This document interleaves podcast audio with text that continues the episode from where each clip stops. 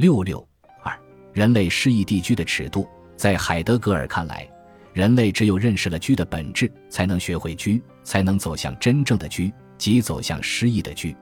因而，进一步的问题在于：人类通过什么途径才能获得居的本质？人类从哪里才能获得失意地居的尺度？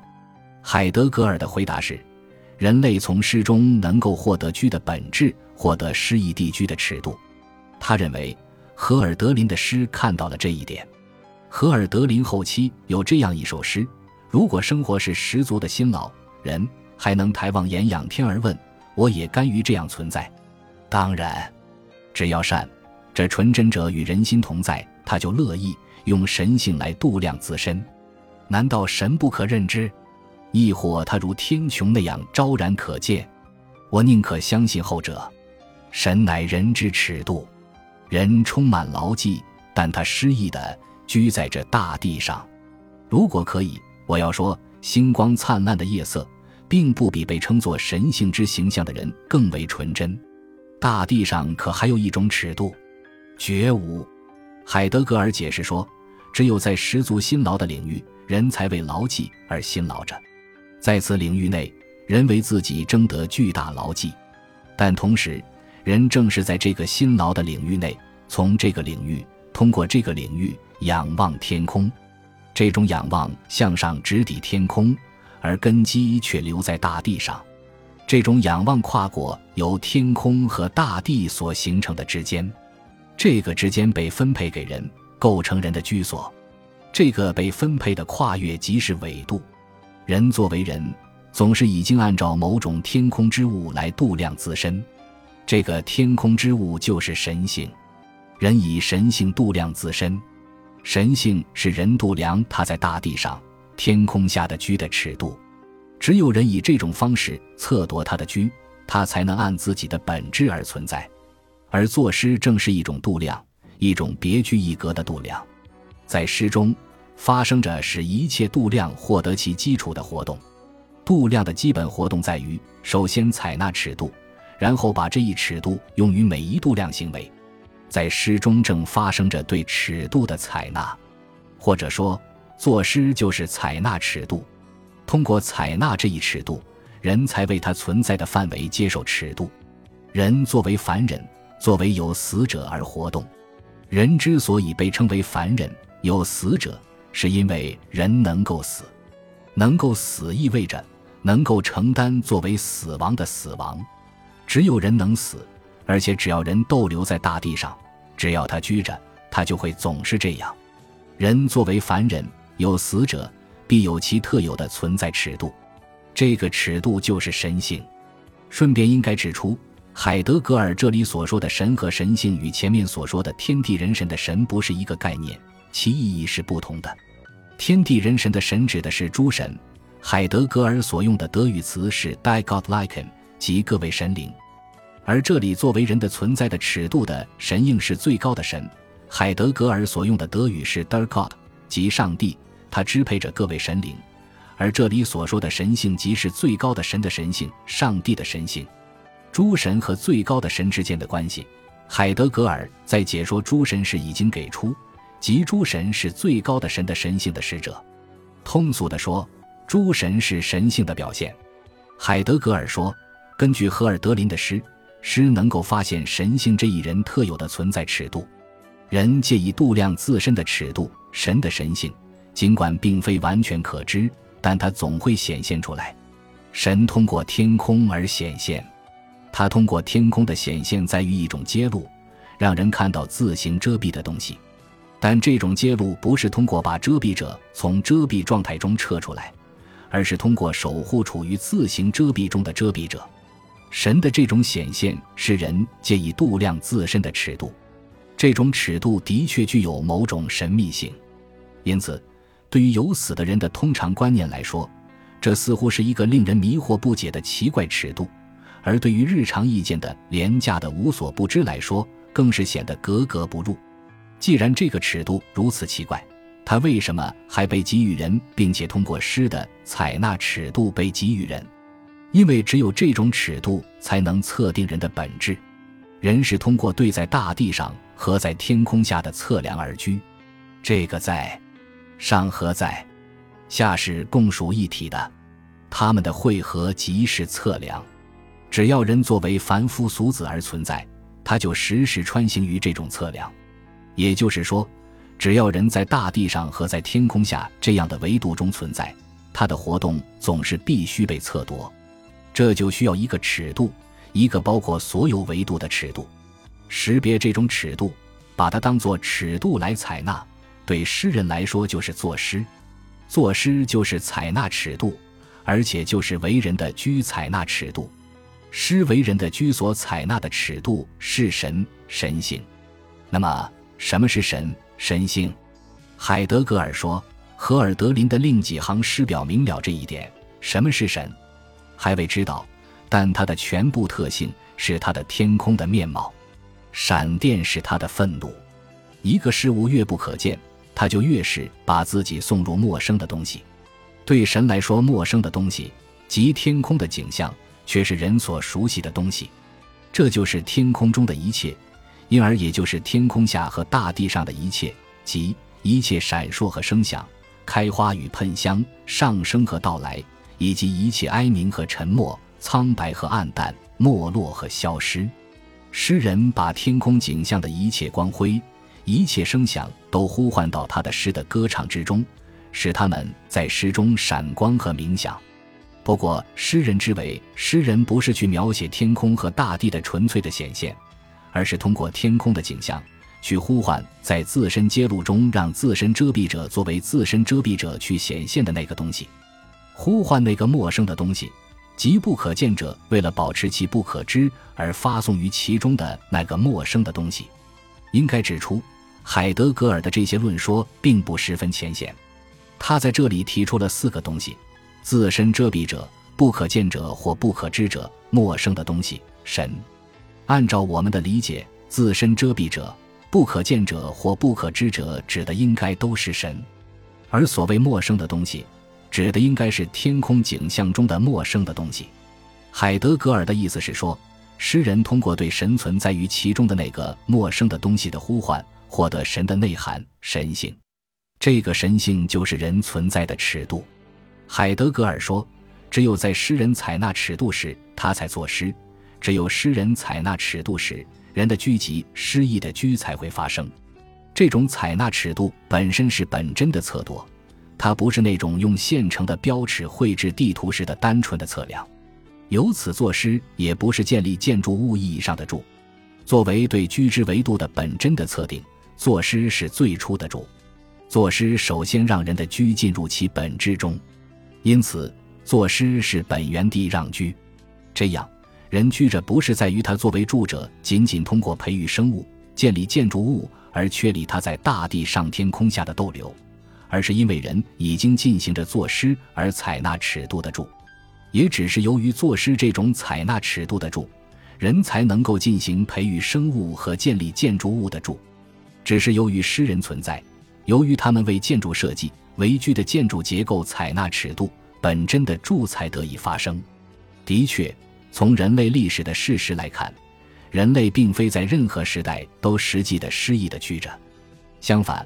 我们当代人类也许就完全非诗意的居着，但海德格尔指出，这绝不意味着人类的居在本质上不是诗意的，绝不意味着荷尔德林所说的人诗意的居着是不正确的，因为一种居能够是非诗意的，只是由于居在本质上是诗意的。当代人类之所以非诗意的居着，之所以无能于采纳尺度。是由于当代人类在度量和计算上的狂热过度。事实上，只有当我们知道了什么是失意时，我们才能惊艳到我们的非失意的居，它是何种方式的非失意的居。只有我们保持着对失意的东西的关注，我们才可能期待我们的非失意的居是否会出现转折，以及何时会出现转折，即转向失意的居。只有当我们认真地对待失意的东西，我们才证明。我们的行为怎样和在什么程度上能够对这一转折做出贡献？作诗是人的居的基本能力，但是人始终只能根据下列尺度才能够作诗：即人的本质如何被转让给那本身喜欢人、因而需要人的本质的事情。按照这种转让的程度，作诗或者是本真的，或者是非本真的。因此，本真的作诗并不是随时都会发生。然而，正如荷尔德林所说，只要善良这种纯真与人同在，人总会乐意以神性度量自身，因而本真的作诗总会发生。因此，人就人性的居在大地上，即诗意的居在大地上。这的确是人类应该达到并且能够达到的存在状态。人类能够改变他当代的非诗意的存在，能够从对自然的非诗意的征服中解放出来，从技术官僚社会对人们的非诗意的控制中解放出来，走向诗意的存在。然而，其途径是否就仅仅是听从诗人之诗的诗意的东西？诗的本质究竟如何？它在社会历史中的作用究竟如何？这显然是需要进一步讨论的。扩而言之，这里涉及人文科学在社会中的作用问题。在当今人文科学被极大冷落的情况下，对这一问题的探讨显然具有重要的现实意义。通过回顾哲学的历史，可以看到，海德格尔把作诗看作是为人的存在采纳尺度，与黑格尔对艺术的本质的看法在实质上有某种共同之处。黑格尔认为，艺术的本质在于它是普遍性理念的感性形式的表达。艺术、宗教、哲学都是绝对理念自我认识，也即人认识世界之普遍性的方式，只是他们各自的特征不同。按照黑格尔的观点进行推论，可以得出，艺术既然能够认识世界的普遍性本质，那么艺术所获得的认识就能够为人提供如何存在的尺度。艺术的形式之一。诗当然也具有此种功能。当然，海德格尔论述诗能够为人的存在采纳尺度时，并没有说诗能够认识世界的普遍性，而是说诗能够认识神性，认为神性是人存在的尺度。但他所说的神性，在我看来，其实之意思就是世界存在的必然性。诗是通过获得对世界存在的必然性的认识来为人的居采纳尺度的，无疑。黑格尔所说的理念与海德格尔所说的神性，不仅在概念形式上不同，而且在意义内容上也存在差别。在黑格尔那里，理念指概念或普遍规定性，世界上也许有无数个普遍规定性，即有许多或无数个理念；而当海德格尔说神性时，却从未说有许多神性。由此，他在说神性时，指的应是统一的神性。因此。神性与理念二者有一与多的差别，但在黑格尔那里有一个统揽其他所有理念的最高的理念——绝对理念。这个绝对理念在实质上就是世界整体的必然性。海德格尔所说的神或神性，在实质上也是这个意义。另外，通过把哲学史上不同的哲学家加以对比，可以看到，海德格尔把诗人看作采纳尺度者。与柏拉图的哲学家应是国家王，形成了十分有趣的对照。柏拉图认为，哲学家有着最高的智慧，是智慧之王，因此哲学家应该是国家的最高统治者。如果从海德格尔所说的为人的居提供尺度的意义上，柏拉图的这一思想实际上是在说，只有哲学家的哲学思考能够最好的为人的居提供尺度。海德格尔把诗人看作是尺度的采纳者，诗人之诗能够为人的居采纳尺度，是认为诗对人的居具有指引方向的根本作用。尽管他没有提出诗人应该是国家之王，但他的思想与柏拉图的观点却有异曲同工的特征，只不过他在这里所强调的是诗罢了。事实上，海德格尔在后期还明确认为思与诗不可分。暗含了思与诗一样能够为人的居采纳尺度的观点，尽管他在六十年代认为应该用思代替形而上学哲学，但他所说的思在实质上仍然是哲学，因此他实际上是在说，哲学与诗都具有为人的居采纳尺度的根本作用，因此在这一点上，他与柏拉图又是完全一致的。问题在于。诗和哲学在人类社会的发展中是否具有如此根本的作用？答案应该是肯定的。纵观人类历史，几乎每一次重大的社会变革都有哲学和艺术的先导，即在每一重大社会变革即将到来或远未到来之际，都会产生对旧的社会制度进行批判，对即将到来的新的社会制度进行歌颂的新的哲学和艺术。西方近代的文艺复兴是资本主义历史阶段即将到来的先导，它树立起了资本主义人性论、人道主义的旗帜。十八世纪包括哲学和文艺在内的法国启蒙思想的产生，是法国大革命的先声，在理论上树立起了批判和代替封建主义制度的资本主义理性旗帜。十八世纪末、十九世纪初的德国理性主义哲学、浪漫主义文学潮流。是德国资本主义发展自身、反抗封建主义的要求，在哲学和文学领域的表现，所确立的仍然是资本主义发展的理性尺度。从诗和哲学能够认识人类历史发展的根本规律这一意义上说，诗和哲学能够为人类或一个民族的居提供尺度，即为人类或一个民族的发展指明方向。当然，这种尺度的提供。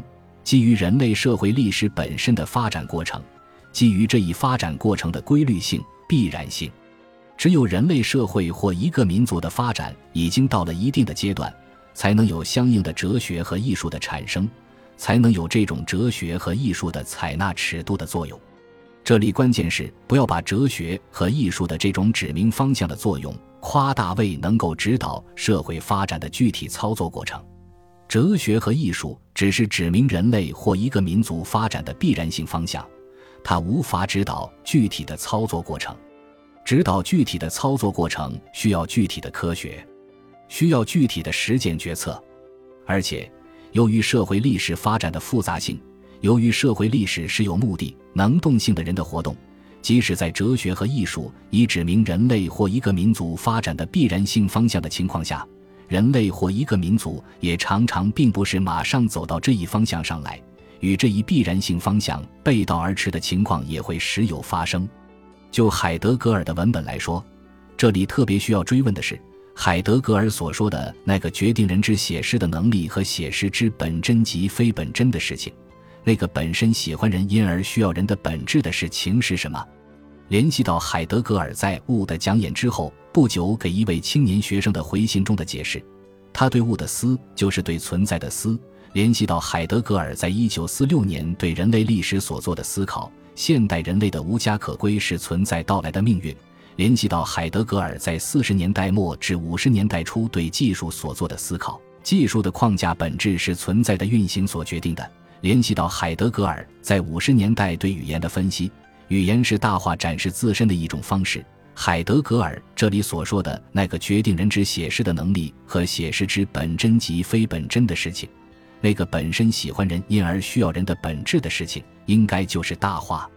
尽管他在除了对语言以外的思考中所使用的还经常是存在概念，但正如他在关于人本主义的信一九四九年版的多个角注中所明确指出的。他所说的存在应该用大话来代替。由此来看，海德格尔所说的诗为人的居所、采纳的尺度、神性，应该就是大话的特性和运行的必然性。他所说的神，应该就是大话。如果这样的理解是正确的，那么海德格尔的这一思想与基督教的上帝创造世界、支配世界的理论在实质上也是完全一致的。无论如何。按照海德格尔的思想，人类只要按照诗人写诗所采纳的尺度去居，就能诗意的居。按照他的阐述，这就是凡人居着，只要他们拯救大地。海德格尔说，他在这里所使用的“拯救”一词，指的是莱辛所使用的意义，即拯救不仅是使某物摆脱危险，而是使某物自由地进入它的本己的活动之中。拯救大地远不是利用大地。甚至消耗大地，拯救大地更不是控制大地、征服大地，因为控制大地、征服大地只是对大地无限制掠夺的一个步骤。用海德格尔下面描述人的诗意地居与天空的关系的话说，拯救大地就是把大地作为大地来接受。凡人居着，只要他们把天空作为天空来接受，这也就是说，他们让太阳运转，月亮运行。星星游移，让春夏秋冬四季暖热寒冷交替。他们不把黑夜变成白昼，也不把白昼变成骚乱不安。凡人居着，只要他们把诸神作为诸神来期待，他们期待着诸神到来的暗示，而不看诸神没有到来的标志。他们并不为自己制造神，也并不崇拜偶像。他们怀着希望向诸神提出未曾希望过的东西，即使在不幸中，他们也等待着已被收回的幸运。凡人居着，只要他们把他们自己的本质，即他们能够把死亡作为死亡来承担的能力，引导到使用中，以便获得一个真正的死亡，把自己引入到把死亡作为死亡来承担的本质中，绝不意味着把死亡设定为空洞的虚无。也不意味着盲目的呆望着终结而使居变得暗淡无光。海德格尔的这话也许并不好理解，他是在说凡人的存在具有有限性，他必有一死。既然如此，人应该无所畏惧地承担起这种有限性，及自由地承担死亡。用中国人的话说，人要使自己的死上无愧于天，下无愧于地，终无愧于他自己。显然，海德格尔的这一思想与存在与时间中所主张的人选择本真的死亡具有一致性。拯救大地，接受天空，期待诸神，引导自己，这就是人的居的尺度，这就是人的诗意地居。这种居就是对四一体的四重性的爱护，爱护四一体就是守护处于活动中的四一体。然而，如果凡人的居仅仅是一种在大地上，天空下，诸神前的逗留，仅仅是自由的承担死亡。那么，居如何实现对四一体的爱护？海德格尔的意思是说，人通过什么途径或在哪里才能够实现拯救大地、接受天空、期待诸神、引导自己的这种诗意的居，这种对四一体的四重性爱护？人不能够凭空地实现这种居。海德格尔指出。在物那里的逗留是实现这种居的唯一方式。事实上，人的居本身总是一种在物那里的逗留，居通过把四一体的活动带入物中而爱护着四一体。因此，人的失意地区只是在人所逗留的物中才能实现。在物中逗留，不是像现代人类那样一味征服物、消灭物，不是使物从属于人，而是让物在世界的世界着的活动中到来。让物作为物而存在，用我们的话说，就是在物那里的逗留中，在与物打交道时遵守物的规律，按照物本身的规律实现人的必须。只有这样，在物那里逗留，人才能实现对四一体的四重爱护，才能实现诗意的句。海德格尔对人与天地神关系的思考，目的是要人类从当前非诗意的生存走向诗意的生存。这一思考的风格的确富有诗意。而其内容则极具现实性。现代人类的生存状况的确存在着严重的问题，对自然的无度征服和极大破坏是一个方面，处于历史必然性的盲目支配之中是另一个方面。海德格尔对人与天地神关系的思考，主要说明的是人与自然及整体宇宙必然性之间的关系，但同时也涉及人类本身历史的规律性或必然性问题。从实质上来看，海德格尔在“人应拯救大地，接受天空，期待诸神，引导自己”这一主导观念中，所突出强调的是人与天地神的不可分割性，人在天地人神自一体中的从属地位。把海德格尔的这一思考与他对技术的思考联系起来，可以看到，如果说他对科学技术的分析重在从人类与自然的关系来说明人类被大化所支配的话，那么。他对天地人神自一体的思考，则从人与天地神的原始的不可分割的关系来说明人类生存被大化所支配。如果说他对科学技术的分析重在说明人类非诗意的生存状况由大化所支配的话，那么他对人与天地神关系的思考则重在说明人类只有服从天地人神的必然性进程极大化，才能从非失意的生存走向失意的生存。